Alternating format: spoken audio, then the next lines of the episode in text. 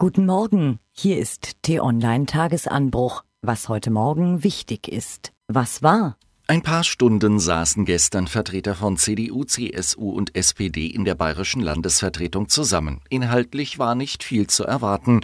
Das Treffen war organisatorischer Natur und ist eher als vertrauensbildende Maßnahme und Vorgeplänkel zu den am Sonntag startenden Sondierungsgesprächen abzuhaken.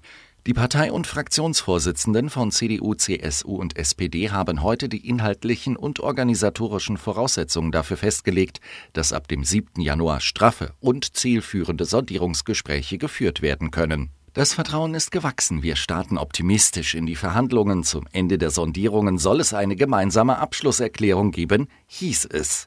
Wir sind gespannt auf den 11. Januar. Der gestern vorgetragenen Harmonie traut der stellvertretende T-Online-Chefredakteur Jan Hollitzer angesichts großer inhaltlicher Differenzen, Profilierungszwängen und einer CSU im Landtagswahlkampfmodus noch nicht so ganz, zumal nach erfolgreichen Gesprächen Koalitionsverhandlungen längst nicht ausgemachte Sache sind.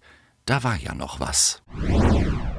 Ungewöhnlich bewaffnet war die Polizei in der Silvesternacht in der Türkei unterwegs. Dort waren Sicherheitskräfte mit Ausrüstung unterwegs, die so in der Öffentlichkeit im Einsatz noch nicht zu sehen waren.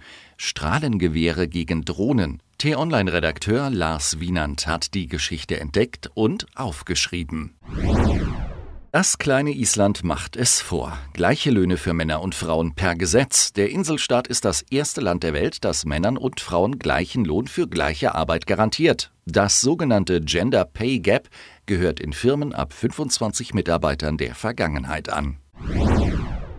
Burglind hinterließ schwere Schäden und die Wetterkapriolen halten noch an. Der deutsche Wetterdienst warnt weiter vor Dauerregen und sich daraus ergebendem Hochwasser. Immerhin wurde die Warnung vor heftigem Wind am späten Abend aufgehoben. Was steht an? Sein Schnauzer ist schon jetzt ein Hit. Weibliche wie männliche Fans kleben sich das haarige Markenzeichen Richard Freitags unter die Nase.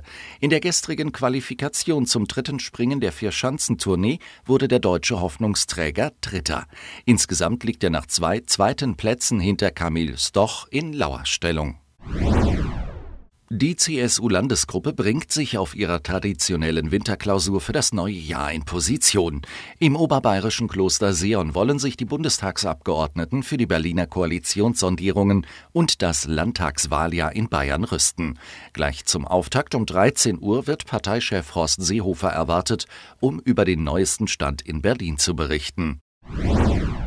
Bundesaußenminister Sigmar Gabriel reist ins Konfliktgebiet in der Ostukraine. Der SPD-Politiker will sich am Vormittag unter anderem mit Beobachtern der OSZE-Mission treffen.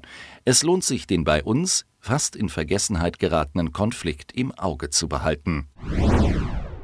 Und die Summe ist schwindelerregend. Mindestens 1,6 Milliarden Dollar klagt ein Musikverlag beim Streaming-Anbieter Spotify ein, weil beim Urheberrecht geschlampt wurde.